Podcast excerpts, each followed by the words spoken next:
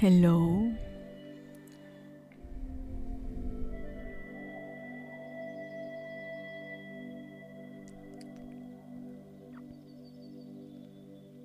Cuando llegan los derrumbes, cuando te das cuenta que estás sosteniendo algo y que solo por ese sostén es que está en pie, puedes decir, sigo sosteniéndolo pese a lo cansador que es. O simplemente dejo que se caiga, que se vaya la chet y que se rompa lo que se tenga que romper tras este derrumbe. Estos derrumbes, pequeñas muertes, catarsis, cambios de percepción. Todo esto de alguna forma es inevitable. Las muertes, las pequeñas muertes son inevitables. Las caídas, las destrucciones, eh, el final aparente, pero sí dentro de, eh, de este universo y cuando, cuando estos derrumbes empiezan a ser tan evidentes y te das cuenta que absolutamente nada dentro de este mundo es eterno, permanece, prevalece. Que por el contrario todo, todo cambia, todo muta, todo muere, todo tiene un final.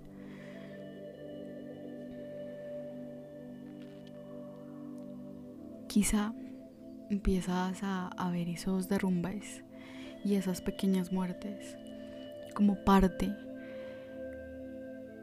de algo que está sucediendo y que lo está moviendo todo. Eh, llámale vida, universo, conciencia, unidad, amor, espíritu. Puede que, que te preguntes tras algún em, derrumbe de estos.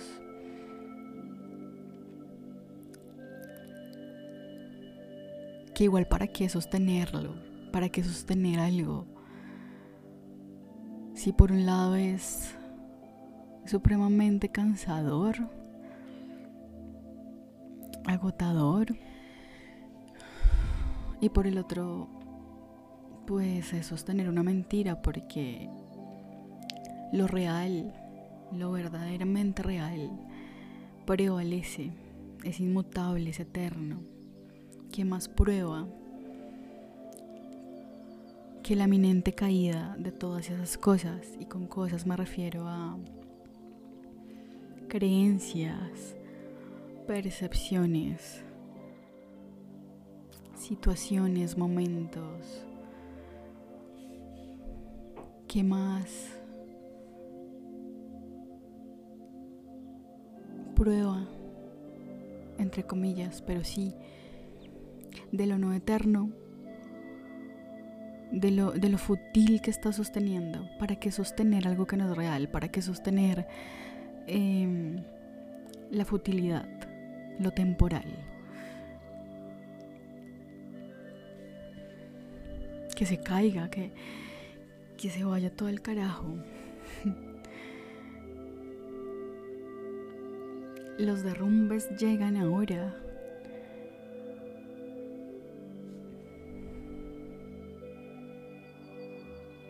Y solo hay una forma de recibirlos y es pues que se caiga todo, que se caiga obviamente se pueden experimentar emociones tras eh, presenciar, atravesar estos derrumbes. Em, Y pues no se trata de no sentir eh, lo que te esté generando esa muerte, esa pequeña muerte. Se siente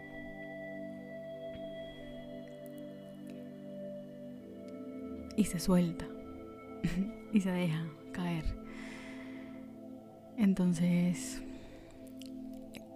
un poco ese fue esa fue la introducción de de de un sentir que está ahí y que nos olvidamos constantemente. Nos olvidamos que simplemente se trata de ser, de permitir que la vida te suceda y te atraviese, de, de no hacer nada, no se trata de retener nada, ni de forzar nada, porque eso es una ilusión, creer que tú controlas, que tú eh, intervienes para que las cosas duren más tiempo o que intervienes para que acaben y terminen en el momento que tú quieres que terminen aparentemente. Entonces, si solo se trata de sentir y de permitir que la vida con su flujo te atraviese y te suceda. A pesar de eso aparece la resistencia en muchas ocasiones. Y esta resistencia aparece solamente cuando te estás creyendo el cuento de que eres un personaje que está en un mundo de formas eh, de las cuales se tiene que proteger, que lo atacan, que están separados de él,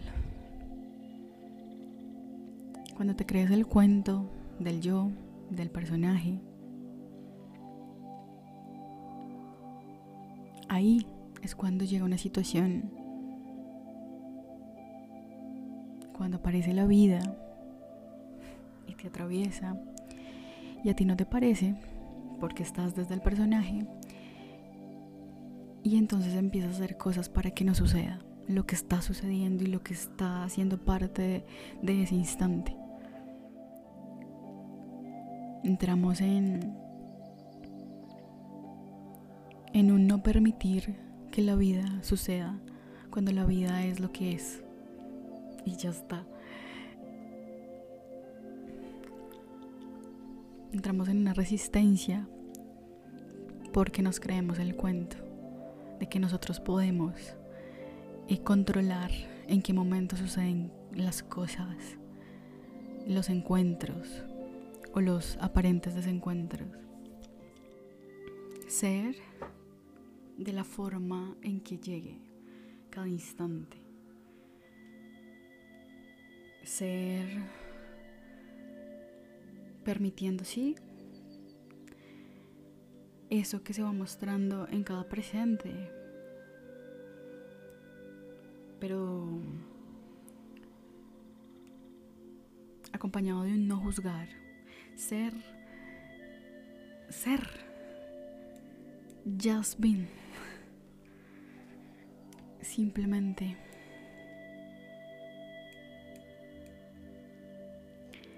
Ser con la tontera, con las bobadas, con, con tu forma, con tu pelo así, asa.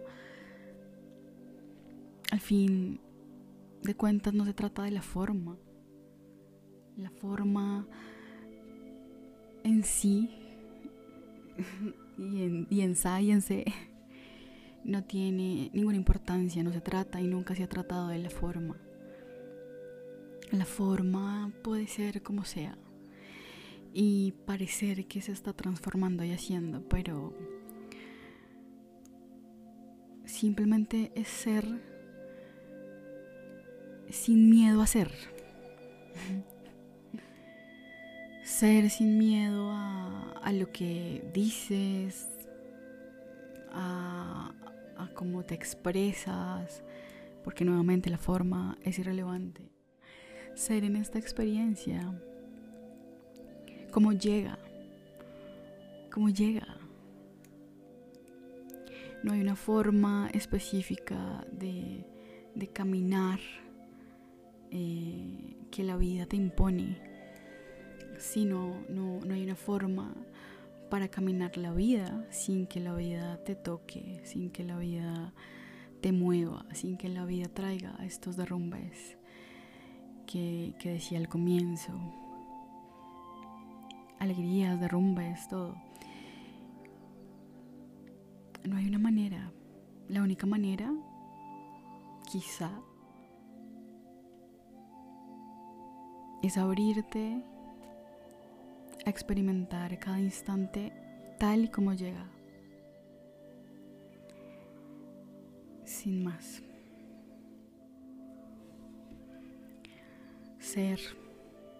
Nos podemos confundir en el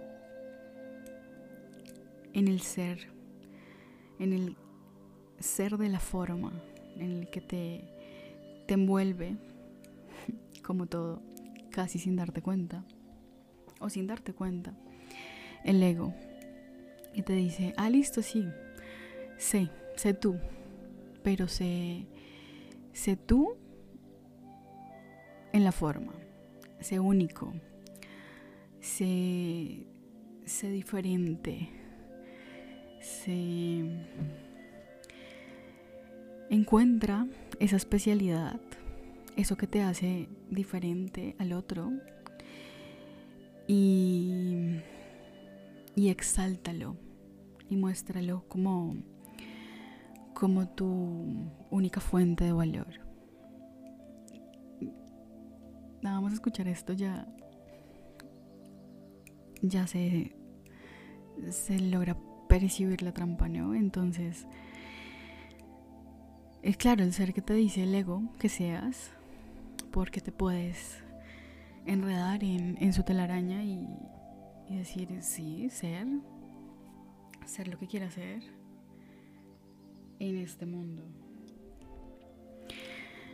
Eh, y ahí, cuando quizá abrazas el ser, que no es ni siquiera ser, es hacer, para que parezca que está haciendo algo en este mundo, cuando te enredas en este hacer del, del ego, del miedo, estás abrazando eh, lo que un curso de milagros eh, llama especialismo, el ser especial.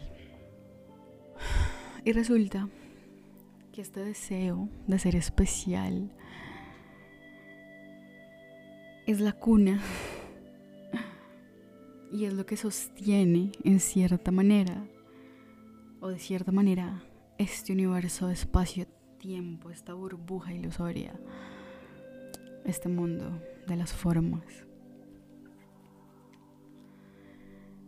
El deseo de ser especial en todos y el que seguimos abrazando de una manera inconsciente, desde alguna parte inconsciente todavía estamos abrazando este deseo de ser especial o si no, no estaríamos ahora mismo percibiéndonos como cuerpos separados y viendo objetos. Esta idea de, de especialismo que sostiene la ilusión de espacio-tiempo es lo que empieza a caerse con ese yo que parece que se empieza a morir, con esas caídas de creencias, de pensamientos que abrazó como propios, de significados. Porque todos esos pensamientos que ese yo abrazó como propios, que son como como tintes que empezaron a a pintar ese cuadro y, y a moldear esa forma mejor a moldear esa forma y a colorear esa forma eh, que creemos ser y que creemos aparte que tenemos que construir para pertenecer a, a un mundo y para que este mundo te abrace y, te acepte. Entonces, digamos que esas pinceladas y esas formas y esas esa decoración que empezamos a ponerle al personaje para que sea para que sea único, para que se diferencie de los demás. Si esas esos adornos, esos matices, esos colores, eso que, que, que le has puesto al personaje es utilizado para separarte de ese aparente otro, de tu hermano, claramente es especialismo. Porque no significa que, pues que no te puedas, no sé, pintar el cabello, poner no sé qué, eh, ir a practicar un deporte que te encanta. Eh, porque entonces estás prefiriendo ese deporte y entonces te crees fútbol. No, no, no, no importa la forma, si importa desde dónde estás caminando en el mundo de las formas. Entonces, creamos este personaje y lo adornamos de significados y de conceptos que aparentemente construyeron a ese yo para, y así es, diferenciarnos del otro. Decir, acá estoy yo y allá estás tú y tú, tu naranja, tu verde, yo rosado, amarillo. Cuando esas diferencias en la forma eh, se utilizan para separarte de, tu hermano, para resaltar esa ilusión de separación. Cuando, cuando esas sí, cuando esos significados y todo esta, esto que se le ha puesto al personaje es utilizado para eso, eso es especialismo. El personaje utiliza este, este especialismo, que es el yo, que es el ego, para aparentemente permanecer en el tiempo. Ese deseo de ser especial, que al mismo tiempo es lo que me separa de mi hermano, de lo que soy, ese deseo de especialismo que mantiene al yo. Eso es lo que mantiene toda esta locura, este mundo de formas, es lo que mantiene el aparente tiempo lineal en donde hay un pasado que recuerdas con nostalgia, hay un futuro que anhelas llegar.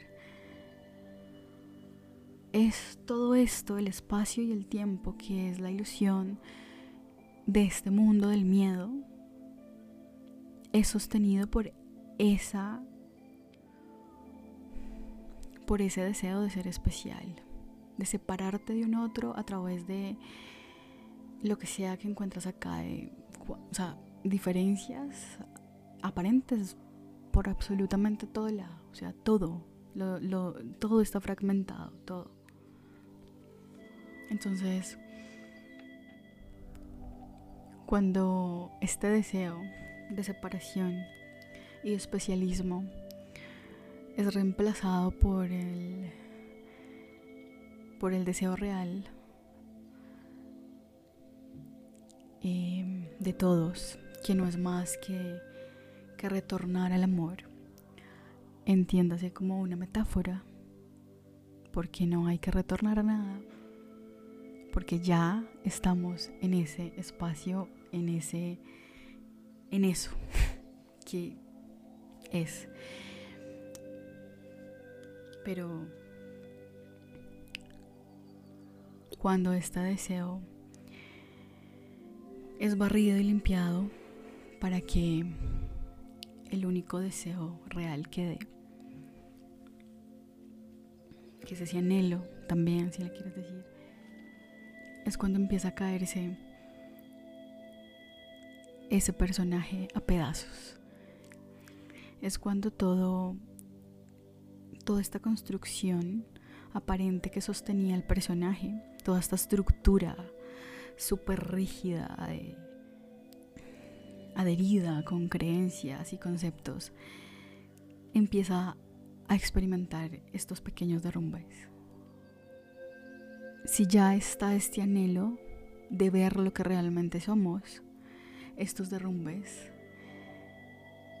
contrario a darnos miedo, que nos pudieron generar en un inicio estos derrumbes, comienzan a, a traernos paz y ligereza, porque en realidad nos damos cuenta que nos está cayendo o sentimos que nos está cayendo nada realmente importante. De hecho, se está cayendo una nada que le dimos tanto significado que se solidificó y se puso muy rígida y necesita volver a su estado natural de fluidez. Y para volver a su estado natural de fluidez, todos esos muros súper rígidos tienen que empezar a caerse. Entonces llegan los derrumbes, llegan las pequeñas muertes, los terremotos. Y si se está experimentando este derrumbe, si se están empezando a caer las cosas a pedazos, bueno, claramente es porque eso que se está cayendo jamás fue verdad. No estaba sustentado ni sostenido por nada porque el miedo, que es el que sostiene todo esto que acabo de decir, al personaje, y el deseo de, ser especial, el miedo no tiene fuente, el miedo no tiene ningún sustento de nada. Y lo que no tiene sustento y lo que no tiene base y lo que no tiene fuente, es decir, causa, tarde o temprano se va a caer porque está en la nada, literal. Como como le escuché a Sergi Torres. No digo esto porque lo sepa, sino porque es lo que está sucediendo y porque lo estoy viendo a medida que, que va saliendo y se va elevando.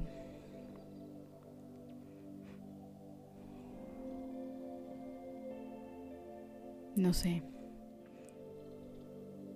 Es que no hay más. No hay más. Solo esto. Luego